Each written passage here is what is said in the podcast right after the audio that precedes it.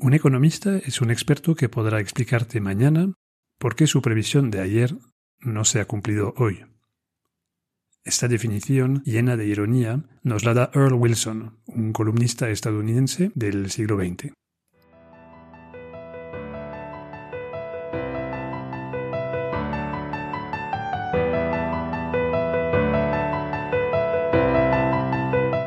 Llames Platón, Jesulín, Einstein o Kim Kardashian, cuando no piensas, la lías. Todos necesitamos un espacio donde fortalecer nuestro pensamiento crítico. Esto es, tu rincón de pensar.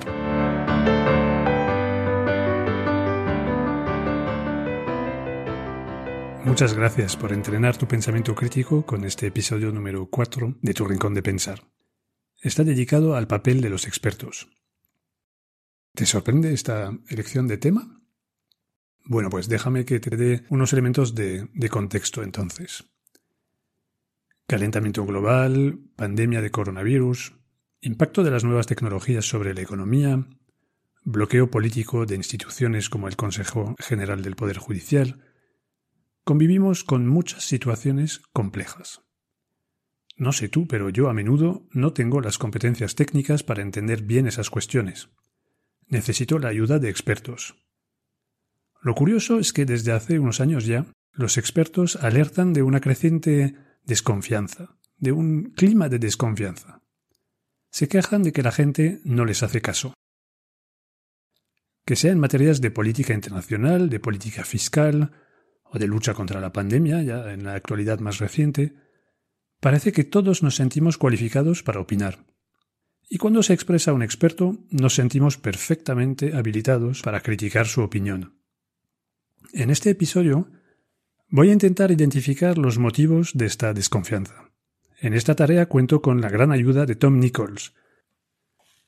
Nichols es el autor del libro The Death of Expertise, The Campaign Against Established Knowledge and Why It Matters, que es un libro publicado en el 2017 y del cual puedes encontrar referencias en las notas de este episodio.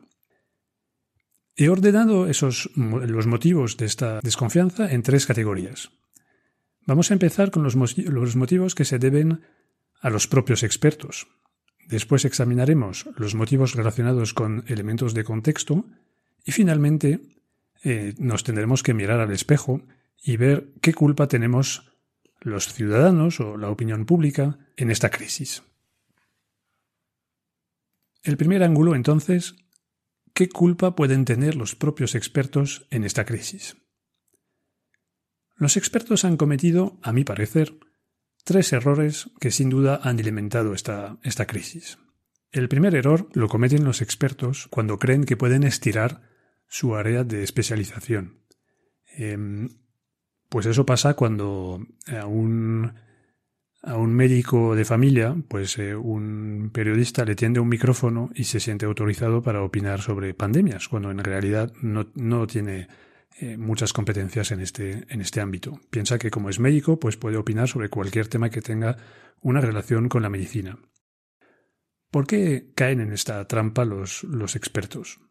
Pues puede ser por exceso de confianza, por sentir por sentirse muy cómodos en su campo de, especialización y entonces pues derrapan un poco y, se crecen y opinan sobre otras cosas.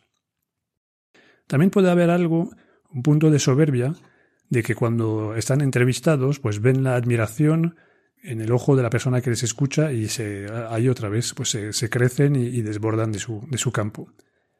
Y después hay algo que es como más común a todas las personas, muy humano y muy actual, que es esta, esa resistencia a, simplemente reconocer no lo sé em, y creer que es una frase que solamente pronuncian los idiotas. Entonces, bueno, pues un experto como no quiere decir no lo sé porque no está en su campo, eh, pues se va a inventar algo o va a decir algo que es más o menos correcto. Ya te he dado un, ejemplo con el del médico en la pandemia, pero hay un ejemplo mucho más eh, original que seguramente puede ayudar a que no te olvides este, este punto. Em, lo encontré leyendo un libro de Ortega y Gasset y en, el, en la edición de este libro viene también unos cuantos artículos del, autor y, entre esos artículos está uno del, de 1938 en el, en el cual Ortega y Gasset dice esto. Hace unos días, Alberto Einstein se ha creído con derecho a opinar sobre la guerra civil española y tomar posición ante ella. Ahora bien, Alberto Einstein usufructúa una ignorancia radical sobre lo que ha pasado en España ahora, hace siglos y siempre. El espíritu que lleva a esta insolente intervención es el mismo que desde hace mucho tiempo viene causando el desprestigio universal del hombre intelectual. Fin de la cita. Ortega y Gasset 1, Einstein 0. A que tiene gracia. Seguro que no, te vas a olvidar de esta anécdota. Segundo error. Em, los expertos han defraudado jugando a los adivinos y, y perdiendo entonces credibilidad. Es que en realidad los expertos están para explicar, pero a menudo el público no solo quiere entender, sino que también quiere ser tranquilizado. Y esta tranquilidad del público la busca eliminando la incertidumbre acerca de lo que va a pasar mañana. Entonces, presionan al experto para que saque su bola de cristal y haga previsiones o adivinanzas. El problema es que el público no entiende que para explicar cosas, el experto tira de sus conocimientos y de cosas que la ciencia generalmente ha demostrado. Entonces, cuando explica cosas, tiene un grado de, certeza del 100% o muy cerca del, del 100%, porque bueno, a veces la, ciencia da marcha atrás o hace nuevos descubrimientos y cambian un poco las, las cosas. Pero en general, un experto cuando habla para explicar, pues está en lo cierto. Mientras que cuando un experto se aventura en el terreno de las predicciones, cambia completamente las cosas. Y la probabilidad de acertar nunca es del 100% y muchas veces cae muy, muy bajo, porque nadie tiene una bola de, de cristal. Y esto lo, has podido observar en la, en la pandemia de, en la pandemia de COVID-19, ¿no? Es que es alucinante. Yo recuerdo muy bien preguntas que se hacían a los expertos, tipo, eh, ¿va a haber una segunda ola? Eh, casi preguntaban qué día empieza la segunda ola, cuántos muertos va a causar. Y obviamente, pues los expertos se han equivocado. Eso este, era, era cantado. Pero como la gente no entiende muy bien la diferencia entre sus explicaciones y sus predicciones, pues les castiga en cuanto a su credibilidad y, pierden credibilidad. El tercer error es que algunos han sido directamente culpables de malas prácticas, para no decir fraudes, y esto ha afectado a la reputación del gremio en su conjunto. Eso pasa siempre, como pasa con los políticos, pues todos no son corruptos, pero como hay casos que salen a la luz, pues se, extiende esta mancha a todo el colectivo. Algunas ovejas eh, negras del mundo de, los expertos pues se han dejado comprar por empresas para producir estudios que sirven los intereses de esas empresas en lugar de buscar la verdad, respetando el, método científico con, con, el más pulcro rigor. Esto a mí se me vienen a la cabeza bastantes ejemplos. Creo que en materias financieras, eh, si quieres ver ejemplos de esto, te recomiendo ver el documental Inside Job, que es un documental que se hizo sobre la crisis financiera del 2007 y mm, que si recuerdo bien ha, ganado el Oscar al mejor documental. Es brillante y en él se ve muchas intervenciones de profesores de las universidades más prestigiosas de Estados Unidos que las personas que han hecho el documental han pillado infragantis eh, porque les han sacado pues eh, informes que habían escrito y que claramente eh, eran dictados por la, industria financiera para, para, levantar el máximo de reglamentación y eso es lo que ha causado la, crisis. Entonces ahí tenemos ejemplos de expertos que, que, se han dejado comprar. Por supuesto, no es solo eh, en el mundo financiero que se puede ver eso, en el mundo de la salud todos tenemos en mente el escándalo de la industria del tabaco que había comprado médicos que se negaron durante muchos años a reconocer el vínculo entre entre cáncer de pulmón y tabaco, cuando era algo eh, ya súper demostrado. Y por supuesto, último ejemplo, en, relación con la cuestión del calentamiento global, ahí podemos ver una mezcla de dos cosas, porque hay la mala práctica de escribir lo que la industria, en este caso de, la, de las energías fósiles, te, te, recomienda decir, Y, a veces hay una. este fenómeno de mala práctica está a ver en combinación con el tema de la salida del área de especialización, porque en muchos casos la industria no ha podido comprar especialistas del, clima y del análisis de, los cambios climáticos, porque en esta materia ya había un consenso científico. Entonces lo que han hecho es comprar a, científicos de materias eh, no tan especializadas y, entonces tenemos a físicos, eh, químicos, que de renombre, pero que no tienen un especial conocimiento de los temas del calentamiento global y que han aceptado firmar informes que niegan el, calentamiento global. Ojo, no subrayo todos esos elementos con la idea de, desacreditar aún más a los expertos. Es todo lo contrario. Este diagnóstico debe servir para rectificar y evitar esos errores que generan desconfianza. Pero si te cuento todo esto es también para que veas que son errores puntuales, pero que el papel del experto no es eh, ni mucho menos inútil porque ha habido algunos, algunos errores en este colectivo. Paso ahora a los elementos de explicación de la crisis de confianza en los expertos que tienen que ver con el contexto. Primero, me gustaría subrayar que existe un, problema con el entendimiento que tenemos del concepto de democracia. Los discursos populistas o de demagogia, pues últimamente difícilmente podemos negar que se han multiplicado. Que sean de izquierda o de derecha, eh, tienen algo en común todos esos discursos populistas. Es que venden el mensaje que la gente de la calle sabe mejor que las élites. Y llevan a mucha gente a creer que la verdadera democracia consiste en, considerar que mi ignorancia es tan valiosa como tu conocimiento. Acabamos pensando, a escuchar esos discursos, o las personas que se creen esos discursos acaban pensando que la voz del experto es una voz más, y, no es una voz más autorizada, cuando en realidad lo es, cuando habla en su campo de especialidad. Este problema que tenemos con el entendimiento del significado de la democracia creo que está también relacionado con una cosa cultural, una cierta cultura individualista que creo que incluso últimamente ha podido mutar en, una cultura narcisista y en la que hay cada vez menos personas capaces de reconocer la superioridad del otro en un ámbito específico. Es que nos cuesta horrores reconocer que otro sabe más que nosotros. Y eso es un problema, porque claramente afecta la relación que tenemos eh, con los expertos. El segundo elemento de contexto que quiero subrayar es, eh, tiene que ver con los medios de comunicación, que me atrevo a decir que por sus formatos y su manera de, de trabajar últimamente suelen confundir a la gente.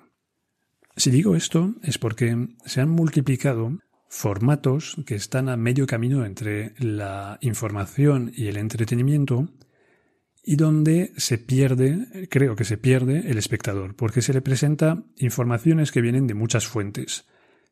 Puede haber una entrevista que dura 30 segundos a un experto, pero eh, a lo mejor en el plató del programa eh, hay un, un, actor que está invitado porque está haciendo la promoción de su película, entonces se aprovecha para preguntarle a él también lo que opina de este, de este asunto, y, a lo mejor porque tiene mucha gracia cuando habla, pues se le va a dejar hablar tres minutos de este mismo problema. Entonces, no sé si ya visualizas el problema que tenemos. El experto ha tenido 30 segundos y es una persona súper informada sobre este, este tema y el famoso de turno tiene tres minutos. Y muchas veces eh, se complementa también esta información con una salida a la calle donde se tiende el micro a la gente que pasa por ahí y también se les da más exposición que al propio experto. Entonces el espectador está completamente perdido, porque el formato mismo del programa que está viendo quita relevancia e importancia a la voz del experto y da más valor a la voz del famoso y a la voz del hombre de la calle. De momento, con todo lo que te he contado, ves que parte de la culpa la tienen los propios expertos y otra parte la tiene el contexto. Ahora nos toca hacer un mea culpa y examinar qué parte de esta crisis de confianza que afecta a los, a los expertos se debe a nuestros propios comportamientos y actitudes, a lo que hacemos nosotros, las personas normales y corrientes. Este mea culpa es doble. Tiene que ver por un lado con nuestra vaguería y por otro lado con nuestra soberbia. Empecemos entonces reconociendo que somos vagos. No queremos hacer el esfuerzo intelectual de entender a los expertos. Nos resulta más cómodo descalificar a los expertos en su conjunto para no tener que ponernos a su nivel. Esto prácticamente lo hacemos aprovechando el error puntual de un experto para considerar que los expertos en general no tienen ni idea y que entonces nos podemos ahorrar, por un lado, el esfuerzo de profundizar para entender el fondo del asunto y entender la voz del experto, y por otro lado, nos podemos ahorrar el malestar de tener que modificar nuestras creencias equivocadas con las que estábamos tan a gusto. Porque claro, cuando escuchas a un experto muchas veces te rompe los esquemas, porque él viene con una opinión autorizada sobre un asunto que tú no tienes, pero tú tenías otra, basada en, puramente en, creencias. Y muchas veces te has acostumbrado a vivir con esas creencias y es desagradable tener que renunciar a esta creencia para eh, arrimarte, para decirlo así, a, a la opinión informada de un experto. Nos cuesta en general aceptar y asumir la gran complejidad de algunos problemas. No sé si, si, a ti te ha pasado, pero a mí me ha pasado muchas veces. Yo creo que es, no es extraño toparse con gente que no da crédito que todavía, por ejemplo, no hayamos encontrado soluciones a la pobreza o al terrorismo. Cuando escuchas esto, alguien que dice que por cómo es posible que no hayamos resuelto esto, si les dices a esta gente que son problemas muy complejos, el colmo es que suelen levantar los ojos al cielo y despotricar sobre políticos ineptos, administraciones llenas de inútiles y expertos que no tienen ni idea. Personalmente he empezado a sospechar mucho de la invocación del sentido común que, podemos observar a menudo. ¿No crees que esta práctica esconde en realidad una voluntad de rebajar el debate técnico que no entiende la persona que apela al sentido común al nivel de una conversación de bar, y así eh, evita tener que reconocer su desconocimiento y se autoriza a opinar desde la más pura ignorancia, que obviamente disfraza de muy noble sentido común. Eso para la, la vaguería. Pero es que además de vagos, eh, yo creo que nos, nos puede la soberbia y nos creemos los iguales de los expertos. Esto se debe a mm, la combinación de dos circunstancias y de un sesgo. El sesgo es el llamado efecto Dunning-Kruger, que no sé si, si, lo conoces, pero este mm, es un mecanismo mental que hace que a menos sabes de algo, más crees que sabes. Es una incapacidad a reconocer nuestra ignorancia. Y, curiosamente, este mismo efecto funciona a la inversa para las personas que de verdad saben de algo. Es decir, a más sabes de algo, más desconfías en tu conocimiento. Porque claro, a más sabes de una materia, más entiendes su complejidad y más vislumbras eh, todo el campo que te queda todavía por explorar. Al contrario, cuando sabes muy poquito, pues tenemos todos esta tendencia a pensar que, ya, ya hemos cubierto todo de esta, de esta materia. Entonces quédate con, con esta idea del, efecto Dunning-Kruger que, hace que a menos sabes de algo, más crees que sabes. Eso por parte del, sesgo. Y ahora las dos circunstancias que mezcladas con el sesgo pues eh, nos hacen ser muy soberbios. La primera circunstancia es la que tiene que ver con el hecho de que todo el mundo ahora está escolarizado y más que escolarizado hay una gran proporción de la población que pasa también por la universidad. Y en consecuencia, pues casi todos recibimos clases sobre los elementos básicos, los conocimientos básicos de, las, de la mayoría de las grandes disciplinas. La física, la biología, la química, la economía, psicología, sociología.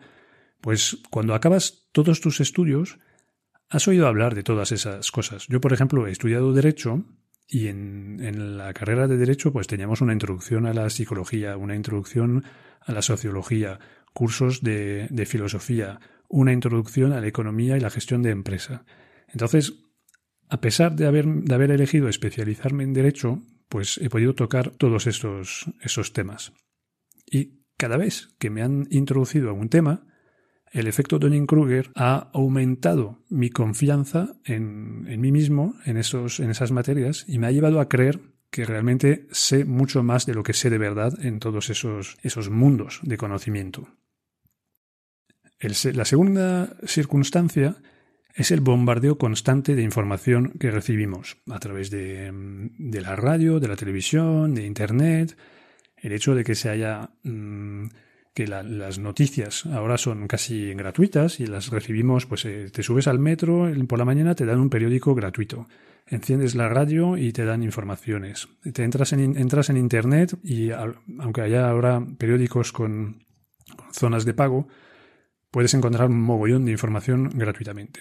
Entonces estamos, voluntariamente o no, bombardeados de información y es eso, es un bombardeo de información, pero que no podemos confundir con el conocimiento, porque acabamos el día sabiendo de todo, aunque en realidad no entendemos la mayoría de esas cosas que nos han contado. Hay una diferencia muy, grande entre haberse enterado eh, de un evento y ser capaz de entender este evento o este fenómeno.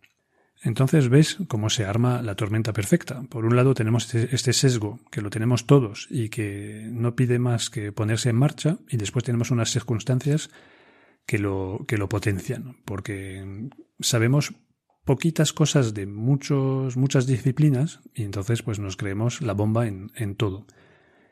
Y curiosamente, eh, hay, una, hay un límite a esto que acabo de decir y esta soberbia. Es curioso ver cómo en el mundo actual, cuando un área de conocimiento tiene una parte muy práctica, no, no caemos en la misma soberbia que en las materias más teóricas. Te doy un ejemplo para que me entiendas mejor. Cuando te levantas por la mañana, te preparas para ir a trabajar, sales de tu casa, intentas arrancar tu coche y hace un ruido raro y no, no arranca. Es que en estas circunstancias específicas, el 99% de la gente tiene el mismo comportamiento.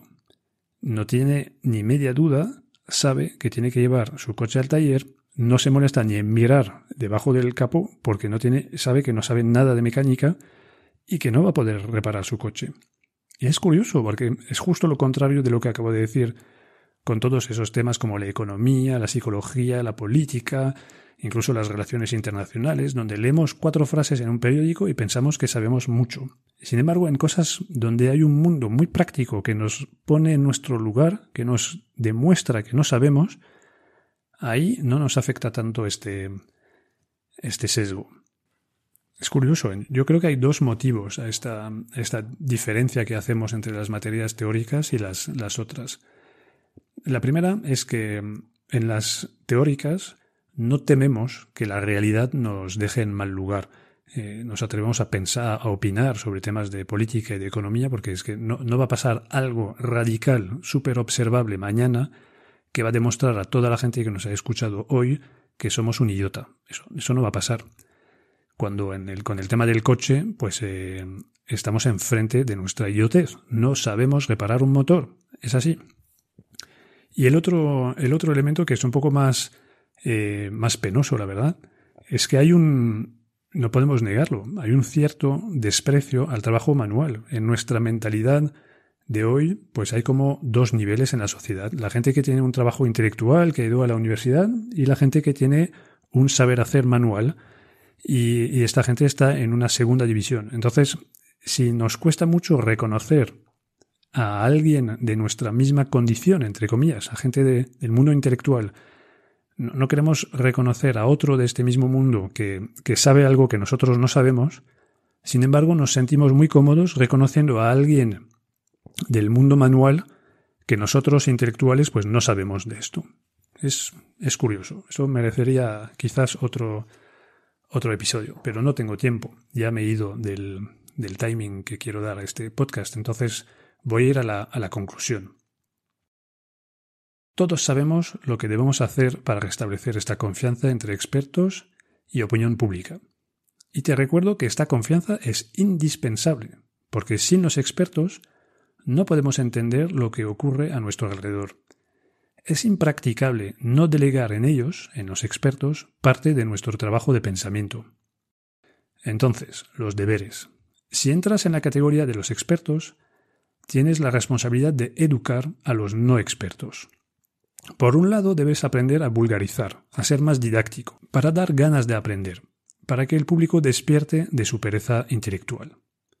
Y por otro lado, debes defender tu propia credibilidad evitando salir de tu zona de especialidad, evitando sacar la bola de cristal, aunque te presionen, y por supuesto manteniendo una ética profesional impecable que te permita resistir a la presión de los que te quieren convertir en portavoz de sus intereses particulares. El resto de las recomendaciones y de los deberes valen para todos, ya que hemos visto que el experto no sabe de todo y en la mayoría de los asuntos vuelve a incorporarse a la llamada opinión pública. Entonces, a esta opinión pública, a nosotros, porque me incluyo en este, en este grupo, eh, nos toca hacer tres cosas. Primero, debemos reconocer que la democracia no significa que todas las opiniones tengan la misma autoridad. El día de las elecciones, el voto del panadero vale lo mismo que el voto de la oncóloga. Sin embargo, si hablamos de croissants, manda la opinión del panadero. Y si hablamos de distinguir un tumor maligno de un benigno, vamos a dejar mejor que nos guíe eh, la opinión de la oncóloga. Segundo punto. Debemos encender el pensamiento crítico cuando consumimos los contenidos de los medios de comunicación. Los 30 segundos del experto valen más que los 3 minutos del sondeo a pie de calle. ¿Vale? ¿Te acordarás de eso? Fenomenal. Y tercer punto. Nos toca comprometernos a aprender con humildad. Y como es imposible que lo aprendamos todo, nos toca tomarnos en serio la selección de las personas o instituciones en las que depositamos nuestra confianza para que nos iluminen.